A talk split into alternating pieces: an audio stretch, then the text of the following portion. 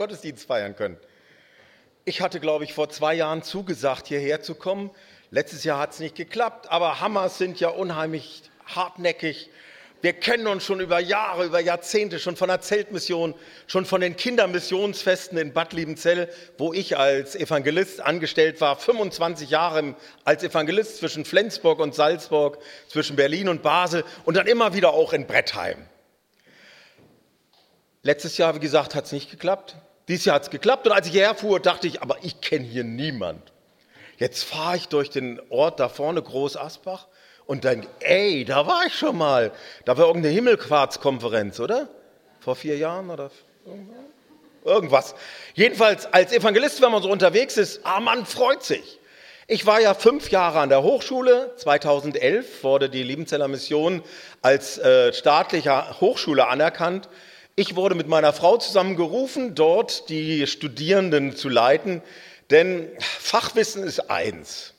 Gerade Theologie als äh, Studiengang oder Theologie und soziale Arbeit im interkulturellen Kontext oder Theologie und Pädagogik im interkulturellen Kontext. Viel Fachwissen, klasse. Aber dass das Leben auch mitkommt, Damals war es so, meine Frau und ich, wir sollten in der Studien- und Lebensgemeinschaft für die Studierenden da sein. Im Englischen heißt das Students, Dean of Students. Hey, das war ein toller Job. Mit meiner Frau zusammen 70 Studierende 2011 und dann diesen Wachstum der Hochschule zu erleben. Als wir gingen, waren es 240 Studierende also von 70 auf 240 in fünf Jahren, dass das nicht auseinanderflog, sondern der Einzelne nicht unterging, sondern das Leben mit Jesus Christus, das Entscheidende auch gefördert würde. Dafür waren meine Frau und ich da.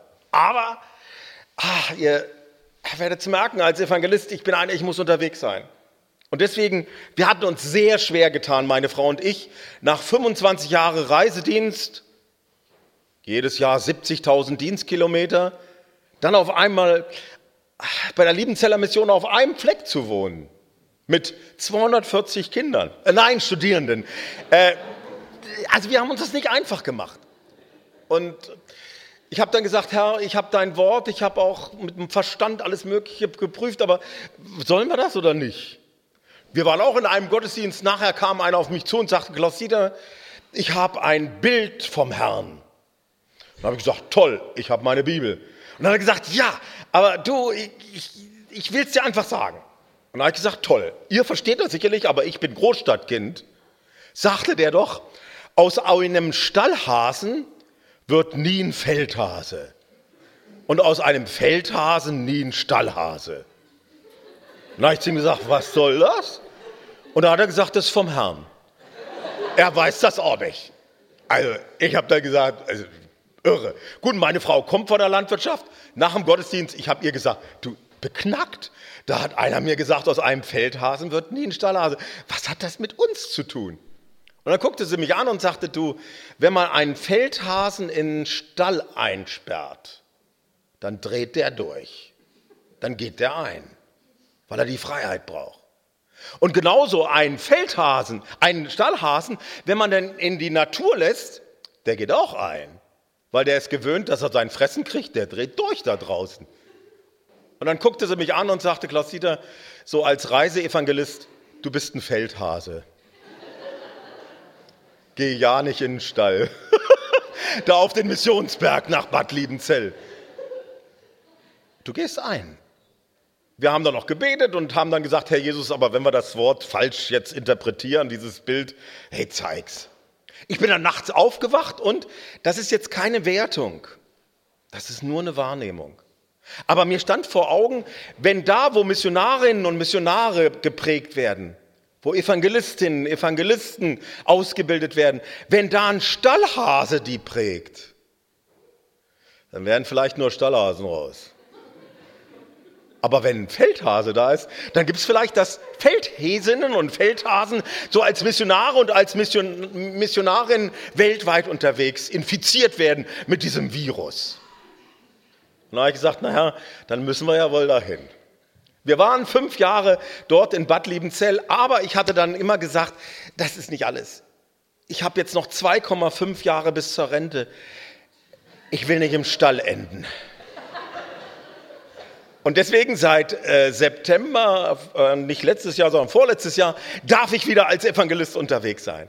Ich bin wieder auf Tour und deswegen, als dann hier dieser Gottesdienst wieder auf meinem Dienstplan stand, dachte ich, spitze, endlich mal wieder 150 Kilometer durch einen wunderbaren Sommermorgen zu fahren. Ich bin gerne unterwegs, um Gottes Wort weiterzusagen. Und deswegen wie gesagt, auch heute Morgen hier bei euch. Der Sonntagspsalm von dem heutigen Sonntag ist ja der Psalm 84, ihr habt ihn uns schon gesungen. Da schreibt einer faszinierend von den Gottesdiensten im Tempel damals. Er schreibt, wie lieb sind mir deine Wohnungen, Herr Zebaoth. Meine Seele verlangt und sehnt sich nach den Vorhöfen des Herrn. Mein Leib und Seele freuen sich in dem lebendigen Gott. Der Vogel hat ein Haus gefunden und die Schwalbe ein Nest für ihre Jungen. Deine Altäre, Herr Zebaoth, mein König und mein Gott, wohl denen, die in deinem Hause wohnen. Die loben dich immer da.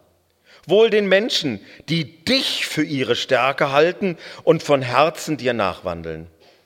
Wenn ich's durchs dürre Tal ziehe, wird es ihnen zum Quellgrund und Frühregen hüllt es in Segen. Sie gehen von einer Kraft zur anderen und schauen den wahren Gott in Zion. Herr Gott Zebaoth, höre mein Gebet, vernimm es, Gott Jakobs, Gott, unser Schild. Schaue doch und sieh doch an das Antlitz deines Gesalbten. Denn ein Tag in deinen Vorhöfen ist besser als sonst tausend.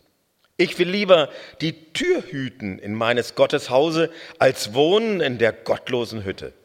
Denn Gott, der Herr, ist Sonne und Schild. Der Herr gibt Gnade und Ehre. Er wird kein Gutes mangeln lassen, den Frommen. Herr Zebaoth, wohl dem Menschen, der sich auf dich verlässt. O Herr, nun lass, dass dieses dein Wort ausrichtet, wozu du es gegeben hast. Amen. Da schwärmt einer von den Gottesdiensten im Tempel. Aber ich muss euch gestehen, hoch, für uns Westeuropäer wäre das schon eine Herausforderung gewesen, da im Tempel. Menschenmassen Tausende, aber tausende Menschen dort im Tempel in Jerusalem. Ein Stimmengewirr, verschiedene Sprachen, keine andächtige Stille, sondern, ich glaube, ein Chaos. Wer war schon in Venedig? Markusplatz? Ich glaube, so war das da im Tempel. Hey, du drehst durch. Und dann nicht nur die Tauben, die Hunderte schafften, die da in Venedig alles vollkacken, sondern im Tempel, da waren Hunderte von Tiere, Opfertiere, Ziegen, Schafe, Tauben, was hatten sie denn noch? Ochsen. Also die in Panik in diesen Tausenden von Menschen äh, brüllten wie die Wilden. Und dann der beißende Geruch von verbranntem Fleisch. Denn beim Ganzopfer war es so, dass die Tiere, so wie sie waren, verbrannt wurden. Und die Familie, die dieses Opfer brachte, hatte sich drumherum gestellt. Und dann, wer schon in Israel war, diese Hitze. Und dann das Blut der Tiere vom Schlachtopfer, das einfach so vergossen wurde und dann verbrannt wurde ein Gestank, eine Geräuschkulisse. Also ich weiß nicht, ich als Westeuropäer, und der schwärmt von diesen Gottesdiensten. Gut, Massen haben auch was. Wenn du in der Fankurve sitzt vom VfB oder ihr seid vielleicht mehr Bayern-Fans, also äh, das ist schon toll, da, da passiert was. Aber mit Andacht hat das wohl nicht viel zu tun. Und deswegen, ich glaube nicht, dass das drumherum den Psalmisten zu diesem Schwärmen gebracht hat. Genauso wie heute ja wahrscheinlich nicht das drumherum in den Gottesdiensten das Entscheidende ist. ob es ein äh, mehr traditioneller Gottesdienst ist mit viel Liturgie. Oder ob es ein aufgepeppter Gottesdienst ist mit viel Lobpreis. Ich glaube, das ist letztlich eine Frage des Stils, aber nicht das Entscheidende. Das Entscheidende war wohl, und das sind meine drei Punkte heute Morgen, dass da einer Sehnsucht hatte nach Heimat und es bei Gott fand. Dass da einer Sehnsucht hatte nach einer Kraftquelle und er wusste, das ist dieser Gott Yahweh. Und dass da einer eben war, der die Nähe Gottes suchte, weil er wusste, das brauche ich für meine Zeit und für die Ewigkeit. Gehen wir zum ersten Punkt, nämlich Sehnsucht nach der Heimat. Der Vogel hat ein Haus gefunden und die Schwalbe ein Nest für ihre Jungen. Deine Altäre, Herr Zebaoth. Wohl denen, die in deinem Hause wohnen und loben dich immer da. Sehnsucht nach Heimat. Ihr wart in Frankreich. Toll, ne? Als Tourist unterwegs zu sein. Aber je weiter man wegkommt, glaube ich, und je weniger man Tourist ist, Heimat weiß wohl erst der zu schätzen, der länger woanders war. Was ist Heimat? Nun, ich will es mal so sagen, daheim sein. daheim ist daheim. Wo man eine vertraute Umgebung hat wo man verstanden wird. Daheim ist, wo man die Seele baubeln lassen kann, die Füße hochlegen kann. Als ich dann an der Hochschule den Dienst aufgegeben habe an den Studierenden, um wieder unterwegs zu sein, hat mich ein Freund eingeladen nach China. War irre. Schon im Flugzeug da von Stockholm aus. Also wenn da 300 Chinesinnen und Chinesen um dich rum sahen, ich glaube, ich war der einzige Westeuropäer im Flugzeug, äh, du kommst dir schon anders vor. Und dann, er war in einer Vorstadt von Shanghai. Shanghai hat ja, glaube ich, 28 Millionen Einwohner. Dieser Ort, den keiner aussprechen kann und keiner kennt, hat wohl zwei, 12 Millionen Einwohner, aber kennt ja niemand, ist ja auch nicht groß. Ne? Jedenfalls dort hat er eine Filiale von einer Firma in Deutschland, die er leitet, hatte mich eingeladen. Äh, es war enorm. Da gab es nicht unsere Schriftzeichen, sondern nur diese Bildchen. Keiner konnte Englisch. Mein Englisch ist zwar schwach, und, äh, aber ich komme irgendwie durch, aber nicht mal das ging ja. Nur mit Händen und Füßen. Und dann die Gerüche. Und dann diese Millionen von Menschen. Gut, mein Freund hat mich dann auch überall hingeführt, aber tagsüber musste er arbeiten. Mich hat er dann oft mitgenommen. Er hat dann einen Hangschuh, da wo der G20-Gipfel war, wo Merkel stand und damals noch Obama und so. Da hat er gesagt, du, ich nehme dich mit, geh an den Lake äh, und schau dir das an, ich habe ein Meeting. Wir sind natürlich gefahren und dann anders als hier. Also unsere Autobahnen sind ja auch verstopft. Aber wenn es da fünfspurig ist, eine Richtung und wer bremst, verliert. Äh, also das ist schon nochmal was anderes. Jeder hupt. Gut, es war total verstopft. Er hat dann nach einer Weile gesagt, Klaus-Dieter, wenn wir dich abliefern da beim Westlake, komme ich nicht mehr zu meinem Meeting pünktlich. Also komm hier, da ist eine U-Bahn-Station, steig aus und fahr los. Mehr konnten wir gar nicht sagen. Ich dann raus, bin in die U-Bahn, aber die Schriftzeichen kannte ich ja nicht. Die Leute konnte ich auch nicht fragen, bin ich einfach losgefahren. Als dann viele ausgestiegen bin, habe ich gedacht, steige ich halt auch aus. Bin dann ausgestiegen und war beim Westlake. Hab mein äh, Smartphone genommen, haben Bilder gemacht. Äh, es war klasse. Ich habe überall telefoniert, so wie ihr auch erzählt habt, da vom Hotel. Auf einmal sagt mir mein Akku nur noch 8% Akkuleistung. Ich wusste nicht, wo ich war.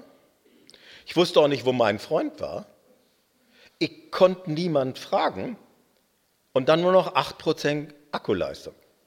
Ich habe ihn angerufen und dass der mich im Meeting angenommen hat, ist nochmal was Besonderes.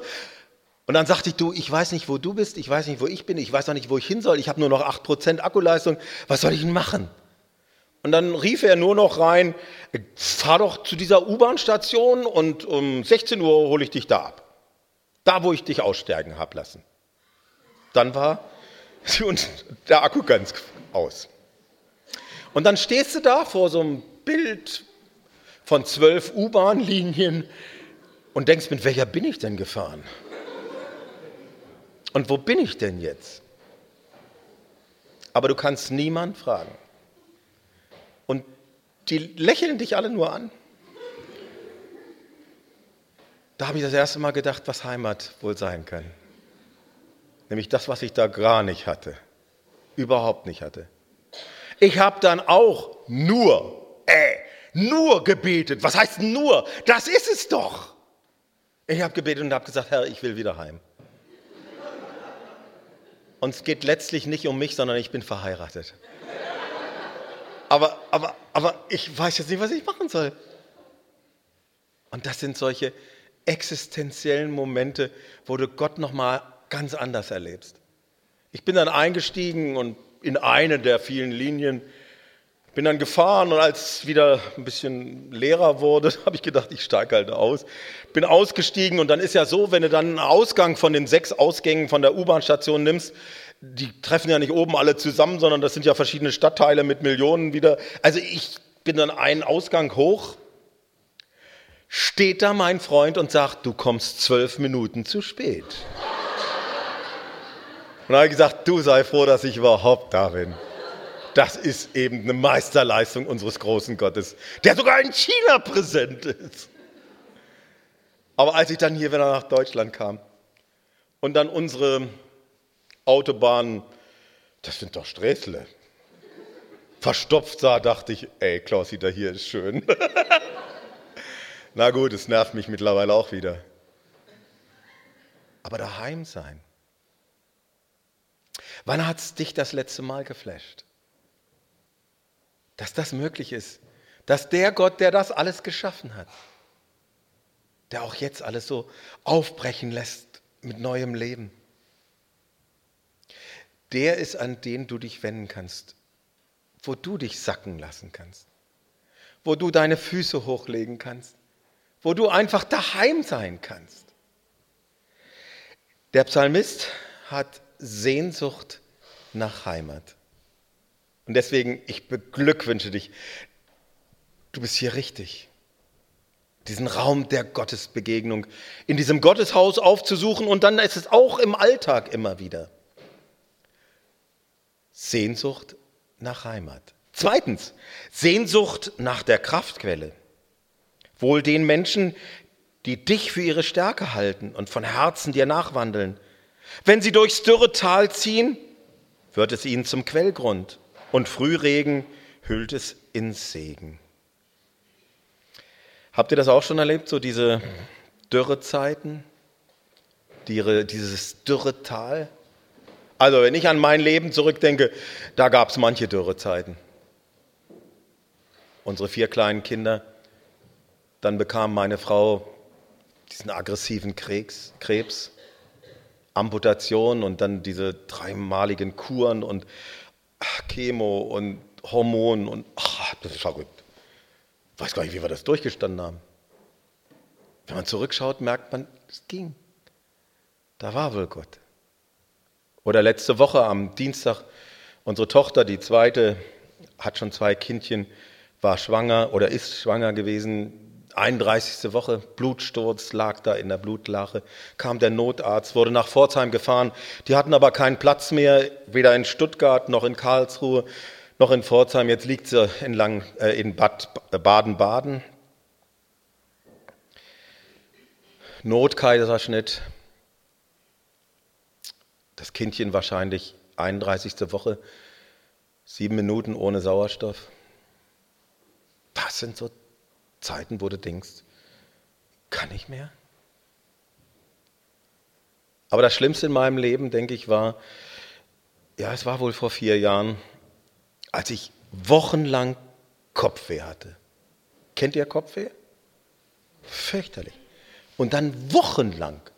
Und dann schiebst du morgens eine Ibu 400 rein und dann bist du bei den Studierenden und merkst, oh, es geht nicht mehr. Dann schiebst du nochmal zwei Ibu 400 rein, um das überhaupt zu ertragen. Und abends hast du so einen Kopf, wie das meine Frau ausgehalten hat, weiß ich nicht mit mir. Weil Langzeitschmerzen machen dich selbst kaputt. Und dann wirst du wahrscheinlich auch unmöglich zu anderen. Nichts half? Naja, zusammengerissen, gell, kennen wir ja alle. Bis ich dann Auto gefahren bin und auf einmal kamen mir zwei Autos entgegen. So Doppelbilder habe ich gesehen, so versetzt doch ein Auto. Erzählte das meinem Augenarzt, der sagte, Sie sind eine Zeitbombe. Sofort krankgeschrieben, sofort Fahrverbot. Denn wenn Sie ins falsche Auto fahren, was wirklich da ist, ey, das ist eine Katastrophe. Dann haben sie mich voll gepumpt mit Cortison. Und dann krankgeschrieben. Meine Frau mit den 240 Studierenden kam immer rüber und das pulsierende Leben um uns und ich war krankgeschrieben. Ich wollte, aber konnte nicht. Ein Neurologe, noch ein Neurologe. Dann sagte einer beim Durchchecken, weil organisch war nichts. Herr Mauer, kann das sein, dass Sie simulieren? Dass Sie das vorspielen und sich einbilden? Wollen Sie vielleicht nicht mehr arbeiten? Ich habe gesagt, nee. Ich war so im Eimer. Ich bin dann in die Berge gefahren, ins Wallis, ich wollte nichts. Und uns Männern tut ja schon dieses Elia-Syndrom gut. Essen, schlafen, essen, schlafen, essen, schlafen. War toll. Mir wurde schon ein bisschen besser, aber die Kopfschmerz war. Und die Angst, was ist es? Ein Tumor war es nicht, aber was ist es? Und dann diese Schmerzen und dann so alleine. Und ich glaube, ich war noch nie so weit, ich will auch nicht mehr sowas erleben. Wenn du dann auf einer Brücke stehst und es geht zig Meter runter und dann denkst du, Klaus-Dieter, jetzt spring. Dann ist das hier zu Ende. Ich weiß nicht, dass ein Mensch so weit kommen kann. Und wir Männer vor allen Dingen, die wir ja keine Probleme kennen, sondern wir kennen ja nur Herausforderungen. Aber das war diese Überforderung, es ging nicht mehr. Und ich wollte einfach, dass das aufhört. Aber da habe ich was erlebt von dem, wenn man sich Gott anvertraut hat. Früher habe ich verkündigt, du musst dich festhalten an ihm. Ich konnte es nicht mehr. Es erleben zu dürfen, wenn du dich ihm anvertraut hast, dass er dich festhält. Ich, ich stand dann da und wollte eigentlich springen und dann schoss mir, nicht mal ein frommer Satz, sondern dann schoss mir durchs Hirn, Klausida, das kannst du deiner Frau nicht antun. Wie soll sie weiterleben? Und dann die Kinder. Und die Enkel mittlerweile. Ich bin dann zurück ins Chalet, habe dann mein Smartphone angemacht und dann hatte mir meine Frau geschrieben, bei uns in Liebenzell, in der Studiengemeinschaft war es üblich, dass man Dienstag früh sich traf und Gebetsgruppen bildete nach dem Essen dass man Mittwoch früh sich, äh, Mittwochabend sich traf, aber dann nach dem Essen war dann meistens ein Vortrag und Worship und am Donnerstag war dann wieder Kleingruppen im Gebet nach dem Frühstück und es war Mittwoch. Und sie hatte mir geschrieben, dass meine Stellvertreterin nach dem Essen gesagt hat, ist zwar nicht üblich, aber kommt, lasst uns uns zusammenzustellen, um für den Klaus Dieter Mauer zu beten. Weil der ist am Ende. Und dann haben 240 für mich gebetet, der ich da springen wollte.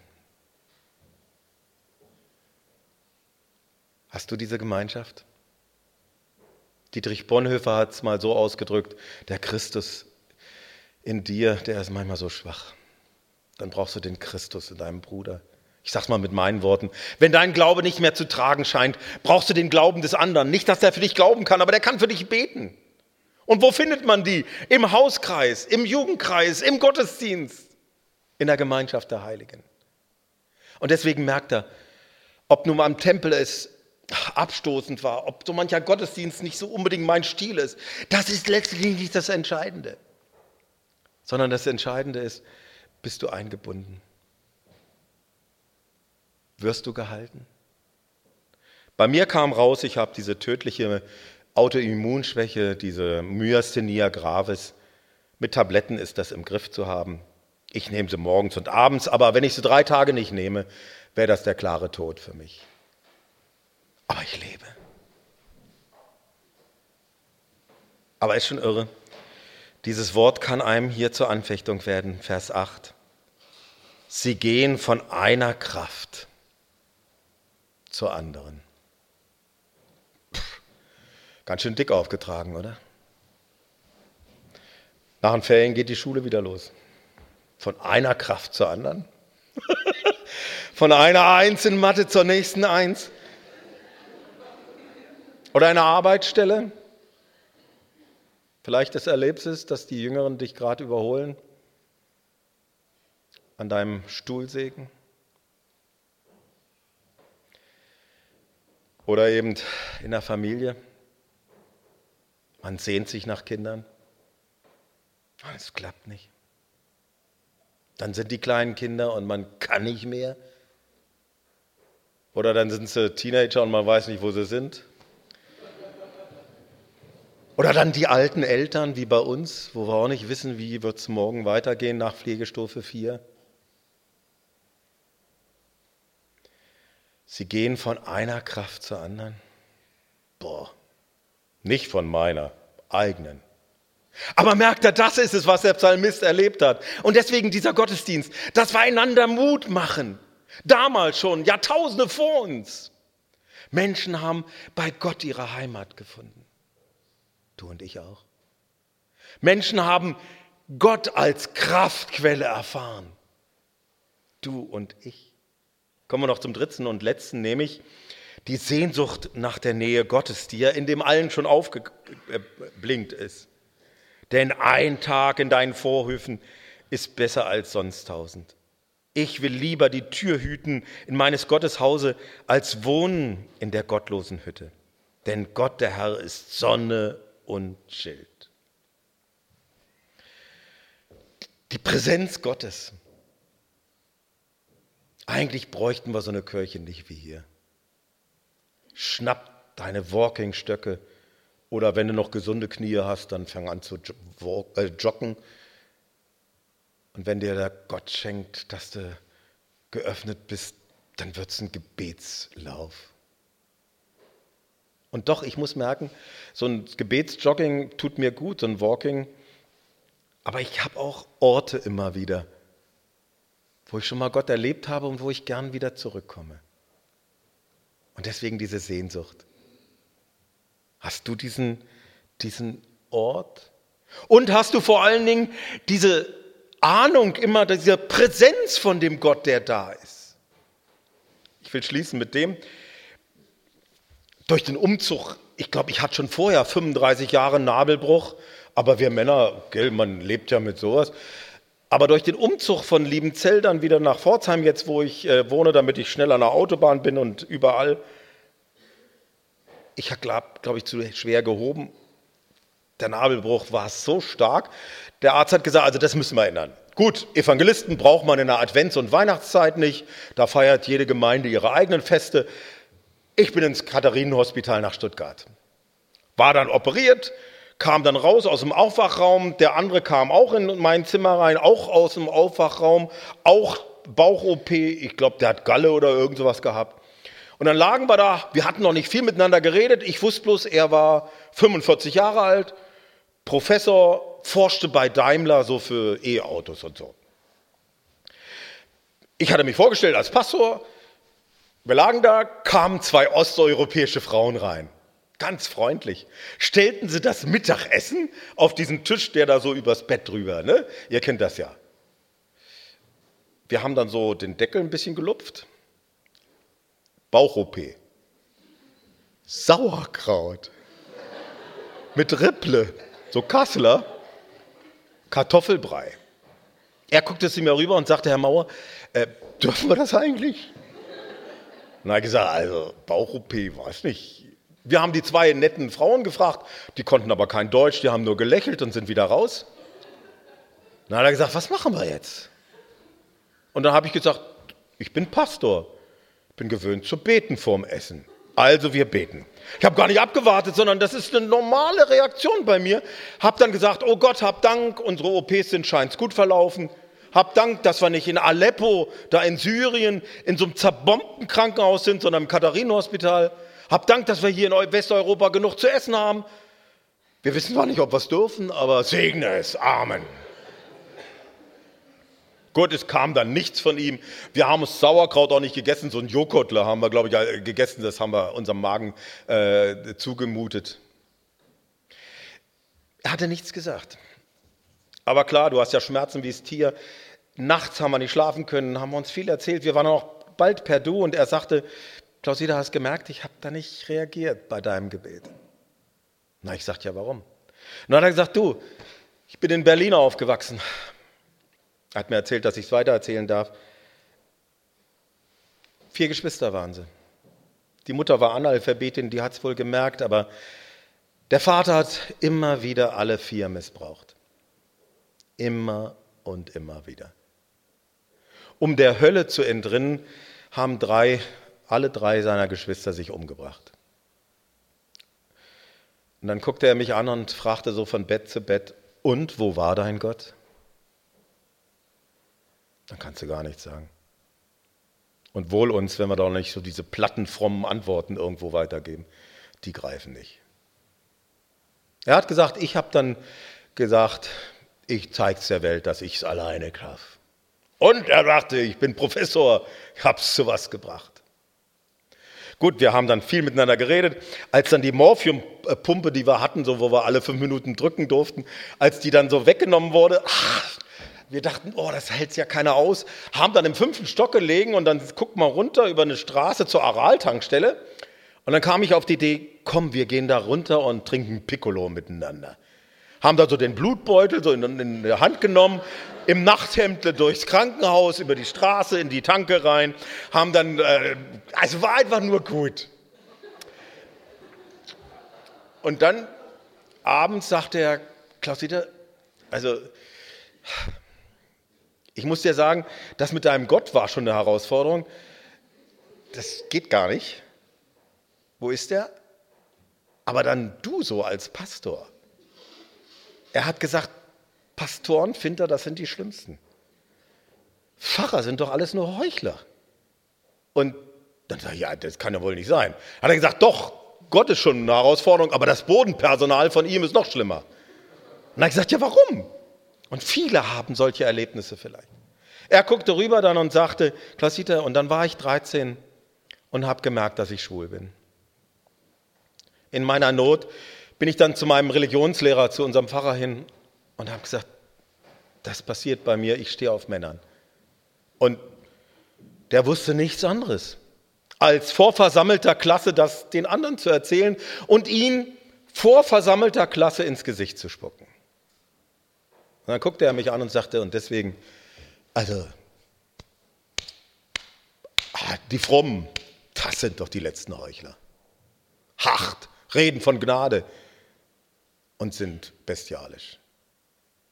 Und dann guckte er mich an und sagte, naja, aber du bist ein bisschen anders. Und ich sage es jetzt nicht zu meiner Ehre, sondern, hey, das war das Schönste. Als dann sein Mann kam, er lebt in einer treuen Beziehung seit elf Jahren mit einem Mann, als dann sein Mann kam, hat er mich ihm vorgestellt und hat gesagt, das ist mein Krankenhausfreund. Der ist Pastor. Und dann sah ich, wie so das Gesicht verunglückte, weil sämtliche Vorurteile auch bei ihm wahrscheinlich hochgeklackt sind. Und dann sagte er, aber der ist anders. Und deswegen erzähle ich es. Der sagt, der kennt Gott persönlich. Und das sagte er mit Hochachtung. Und da ist mir erst klar geworden, Mensch, ich mache Fehler und ich bin sicherlich unmöglich. Aber wenn andere merken, ich kenne Gott persönlich. Weil Gott den Zugang frei gemacht hat, indem er seinen Sohn hat sterben lassen am Kreuz. Das schönste Geschenk. Ich dann ihn persönlich kennen darf, einbeziehen darf in meinen Alltag. Das muss ich noch erzählen. Zum Schluss, wir wurden dann Heiligabend entlassen, weil die wollten nicht, weil wir gesund waren, sondern ihre Betten frei haben. Wir haben uns dann auf Wiedersehen gesagt und ich weiß noch, ich habe dann zu ihm gesagt, ja klar, als Pastor, Gott segne dich. Dann guckte er mich an und sagte, du Klaus-Dieter, also mit Gott und mit dem Bodenpersonal kann ich nichts anfangen. Aber ich, ich wünsche dir auch was Gutes. Und dann sagte der, Naturwissenschaftler, 45-jährig, die Macht des Universums sei mit dir. Starbucks. er sagte, du, so eine Ahnung, dass da ein Gott ist, habe ich auch. Aber du kennst ihn persönlich. Wenn du jetzt nach Hause gehst, hast du Sehnsucht, ihn persönlich mit einbeziehen in deinen Alltag, in den schönen Tagen, dass wir nicht übermütig werden und in den schweren vor allen Dingen, dass wir nicht depressiv werden und aufgeben müssen. Dann, nämlich, dann wirst auch du jubeln über die Nähe Gottes. Amen.